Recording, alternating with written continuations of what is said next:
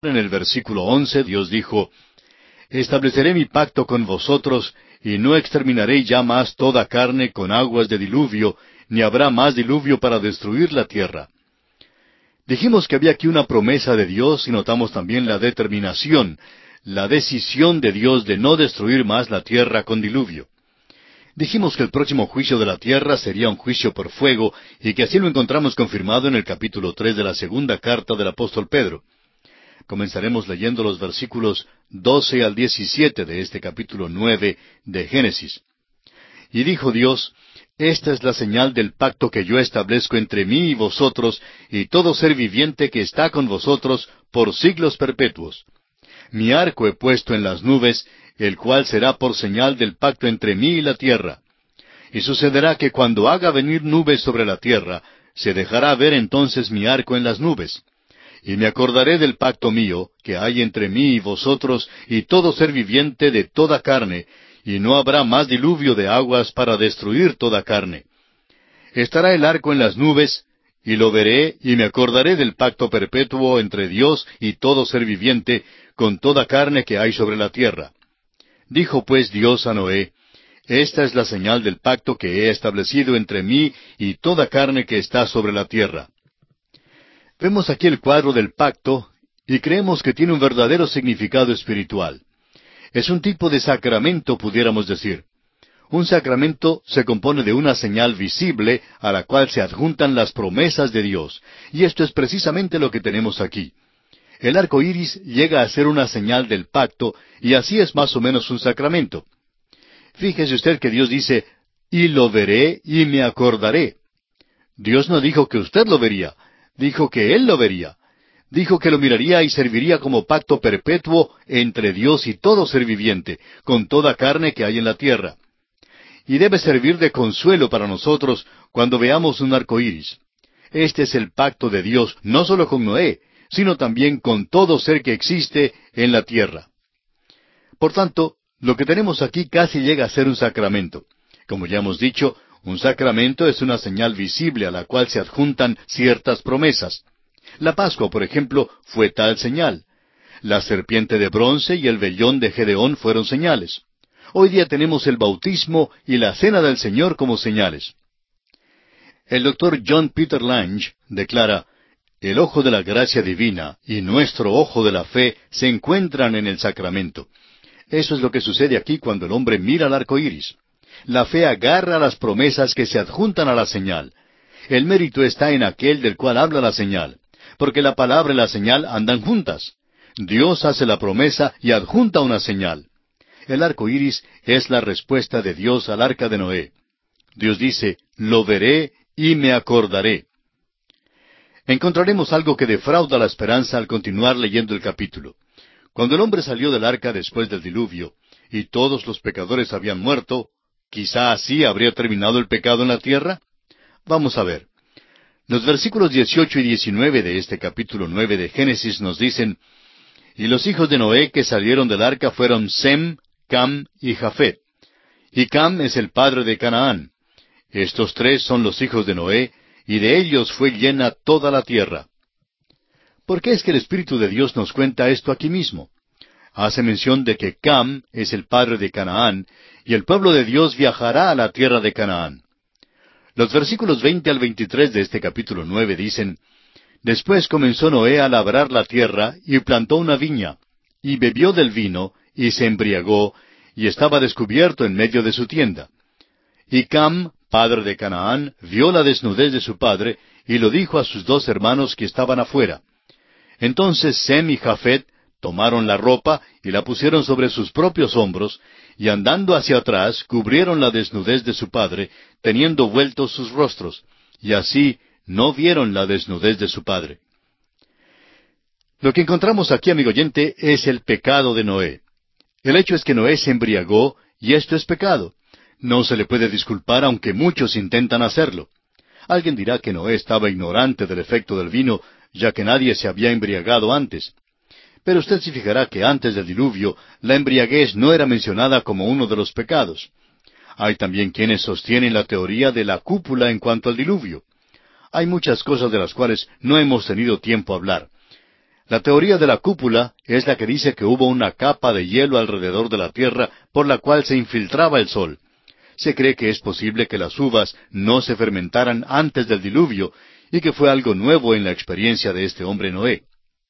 Bueno, todo lo que podemos decir es que este es un mundo nuevo y un nuevo principio, pero que todavía existe el viejo pecado y este incidente nos lo revela. Ahora la gran pregunta es, ¿por qué nos cuenta Dios este incidente? ¿Cuál es su motivo? Nos lo dice porque la conducta de los tres hijos condujo a la maldición y la bendición de estos hijos. Los versículos 24 al 27 dicen, Y despertó Noé de su embriaguez, y supo lo que le había hecho su hijo más joven, y dijo, Maldito sea Canaán, siervo de siervos será a sus hermanos. Dijo más, Bendito por Jehová mi Dios sea Sem, y sea Canaán su siervo. Engrandezca Dios a Jafet, y habite en las tiendas de Sem, y sea Canaán su siervo. Fíjese usted que a Canaán le cae la maldición y no a Cam. Es importante notar esto. También quisiéramos dar respuesta a la pregunta que siempre se hace, ¿cae la maldición de Cam sobre la raza negra? La respuesta es que no, no es verdad. Eso es absolutamente absurdo y la escritura no lo enseña. La coloración de la piel, el pigmento que está en la epidermis de la familia humana, está allí por razón de la luz del sol afuera y no por el pecado que está por dentro. Los hijos de Sem van a Canaán, y esa es la razón por la cual se menciona la maldición aquí. Canaán será un siervo de sus hermanos. Y debemos recordar que las primeras dos grandes civilizaciones, de los egipcios y de los babilonios, fueron civilizaciones camitas. Las dos fueron camitas. Ahora, si el hombre hubiera sido quien escribió este libro y nos hubiera contado del pecado de Noé, habría hecho una de estas dos cosas. O lo habría encubierto y habría hecho de Noé un héroe, o lo habría contado de una manera mucho más sórdida que lo que encontramos escrito. El hecho es que se relata por el Espíritu de Dios con un motivo. Se relata para dejarnos saber que Dios estaba animando al pueblo de Israel que entrara en la tierra de Canaán. Ellos sabían que se había pronunciado una maldición sobre Canaán y que había un juicio sobre ellos. Esto se descubre al leer lo demás de la Escritura, y especialmente el Antiguo Testamento y la historia secular. La mayor parte de los hijos de Canaán han desaparecido. Luego, estas cosas están escritas para nuestro conocimiento según la Escritura. Sirven para dejarnos saber algo de la debilidad de la carne. El espíritu a la verdad está dispuesto, pero la carne es débil. El Señor Jesús dijo que lo que es nacido de la carne, carne es. Y el apóstol Pablo expresó con toda claridad, escribiendo a los Gálatas en el capítulo dos y versículo dieciséis, dice, Por cuanto por las obras de la ley nadie será justificado. Por tanto, tenemos aquí la historia de un hombre que cayó, y es la historia de la debilidad de la carne. Hemos mencionado cómo hay los que tratan de disculpar este pecado de Noé. Francamente vemos que el hecho es que Noé se embriagó. Ahora es muy posible que usted como cristiano no se embriague, pero amigo oyente, es posible que usted y yo vivamos en la carne a tal punto que lleguemos a degradarnos como lo hizo Noé. Creemos tener una mala concepción de la vida en este universo en el cual vivimos. Por ejemplo, los hombres han gastado billones de dólares para ir a la luna, y después de todo parece que no es un lugar tan bueno para vivir. Pero gastamos relativamente poco en cómo vivir en esta tierra. Pero amigo oyente, esto es lo que le importa a Dios, es decir, prepararnos para vivir en esta tierra. No nos equivoquemos como otros en la consideración de este incidente. Es menester que entendamos que Noé no perdió su salvación. Fue una cosa terrible la que hizo y no se le puede disculpar de ninguna manera. Fue la debilidad de la carne, pero todavía continuó salvo. Además, notamos el hecho de que la maldición no cayó sobre Cam, sino sobre su hijo Canaán. No sabemos hasta qué punto estaba Canaán metido en este incidente, pero sabemos que su nombre se menciona por algún motivo, aunque no se nos revela la razón. Esto no tiene nada que ver con la maldición del color que se ha puesto sobre alguna parte de la raza humana. Es una verdadera tragedia que haya quienes digan que esto significa una maldición sobre la raza negra. No es justo de ningún modo para la raza negra y ciertamente no es justo para con Dios. Dios nunca dijo eso. Y esto nos trae al final de nuestro estudio del capítulo nueve del libro de Génesis. Y nos hallamos ahora ante los umbrales del capítulo diez. Este es un capítulo de genealogías, trata de las familias y da el origen de las naciones del mundo. Este capítulo tiene mucha más importancia que la que se indica por la atención que le prestamos hoy. Sentimos mucho que no podemos darle más atención, pero debemos economizar el tiempo en algunas partes. Hablando francamente, este es un capítulo que tiene interés únicamente para las pocas personas que se interesan en la etnología, la antropología y la historia del hombre sobre la tierra. H. S. Miller, quien graduó de maestro en etnología, ha diseñado un diagrama que indica de dónde se han originado todas las razas y las naciones del mundo podemos encontrar allí de dónde procedimos cada uno de nosotros. Una cosa es muy clara. Los hijos de Jafet nunca formaron parte de la tribu perdida de Israel. Hay una división triple en la familia humana hoy en día. Son tres divisiones mayores en la etnología. Se revelan en estos tres hijos de Noé, Cam, Sem y Jafet.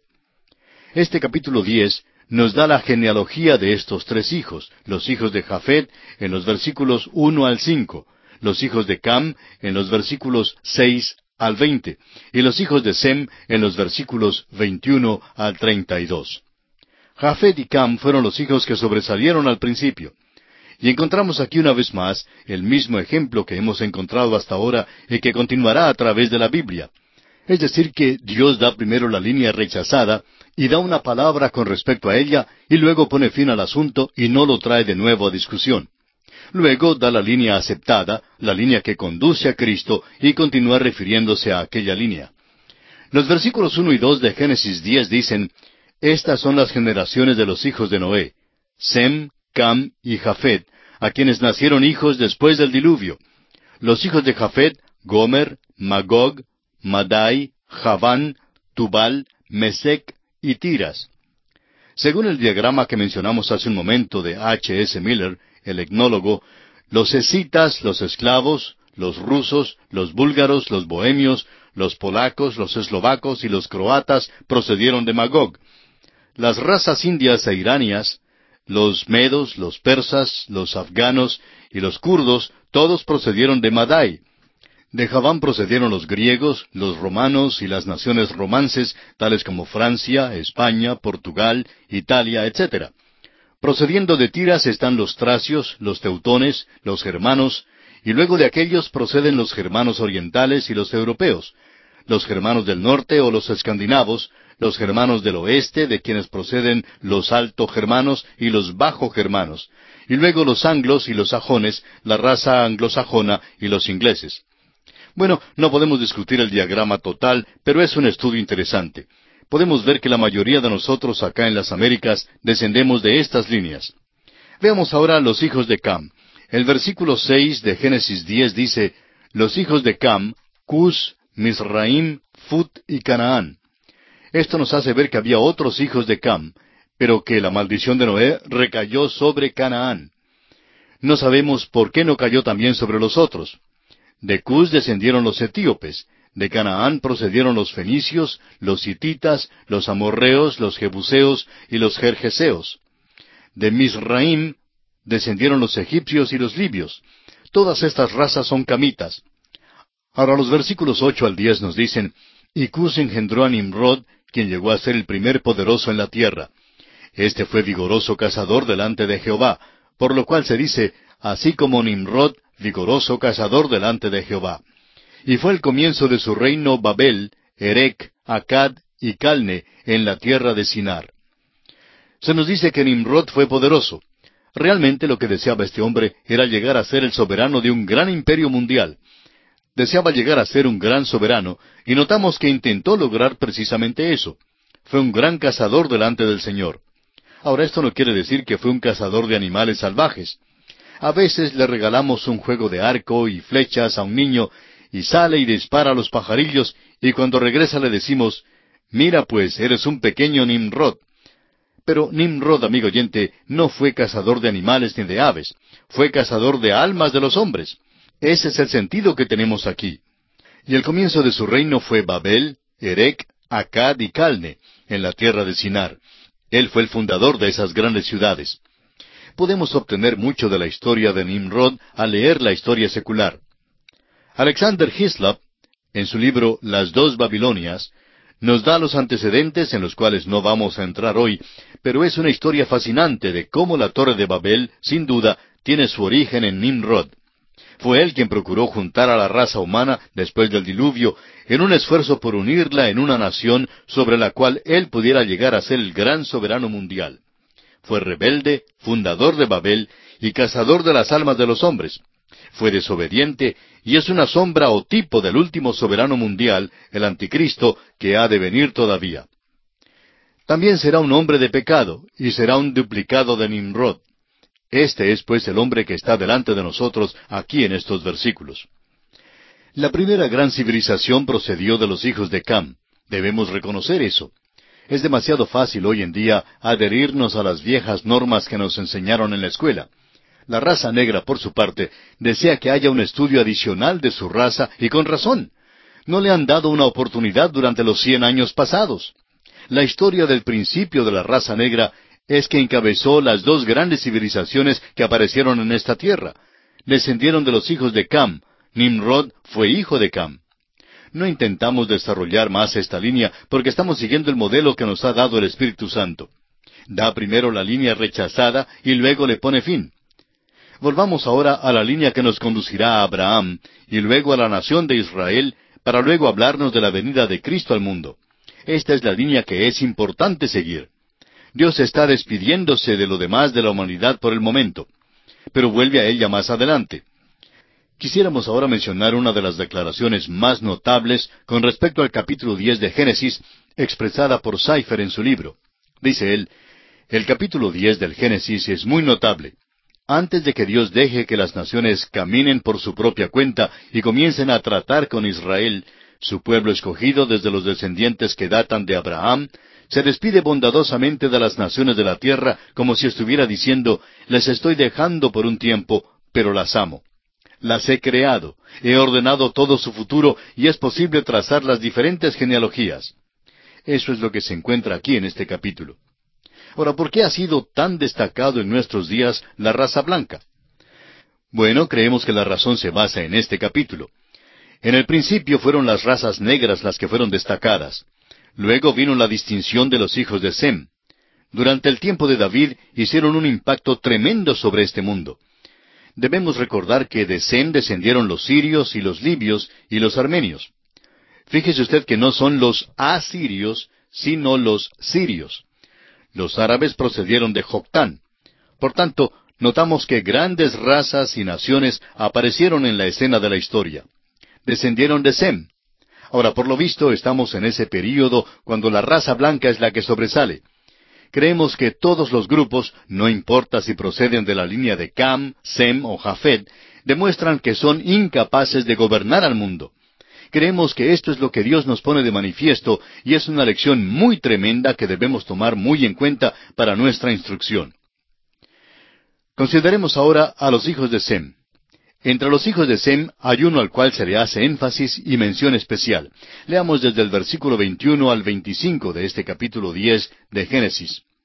También le nacieron hijos a Sem, padre de todos los hijos de Eber y hermano mayor de Jafet. Los hijos de Sem fueron Elam, Asur, Arfaxad, Lud y Aram. Y los hijos de Aram, Uz, Ul, Geter y Mas. Arfaxad engendró a Sala, y Sala engendró a Eber. Y a Eber nacieron dos hijos. El nombre del uno fue Peleg, porque en sus días fue repartida la tierra, y el nombre de su hermano Joctán. Hay muchos que han emitido toda clase de interpretaciones fantásticas acerca de lo que significa que la tierra fue repartida. Por lo visto, hubo una división física aquí en la tierra. Sucedió en la tierra una tremenda catástrofe física. Creemos que Moisés anticipa el próximo capítulo cuando todos fueron divididos en la torre de Babel. Y está diciendo aquí que fue durante el tiempo de Peleg y Joctán. Y nos parece que esta es una explicación sencilla. En los cinco versículos siguientes encontramos los nombres de los hijos de Joctán y también la tierra en donde habitaron. Dice, y Joctán engendró a Almodad, Selef, Azar Mavet, Gera, Adoram, Usal, Dikla, Obal, Abimael, Seba, Ofir, Avila y Jobab.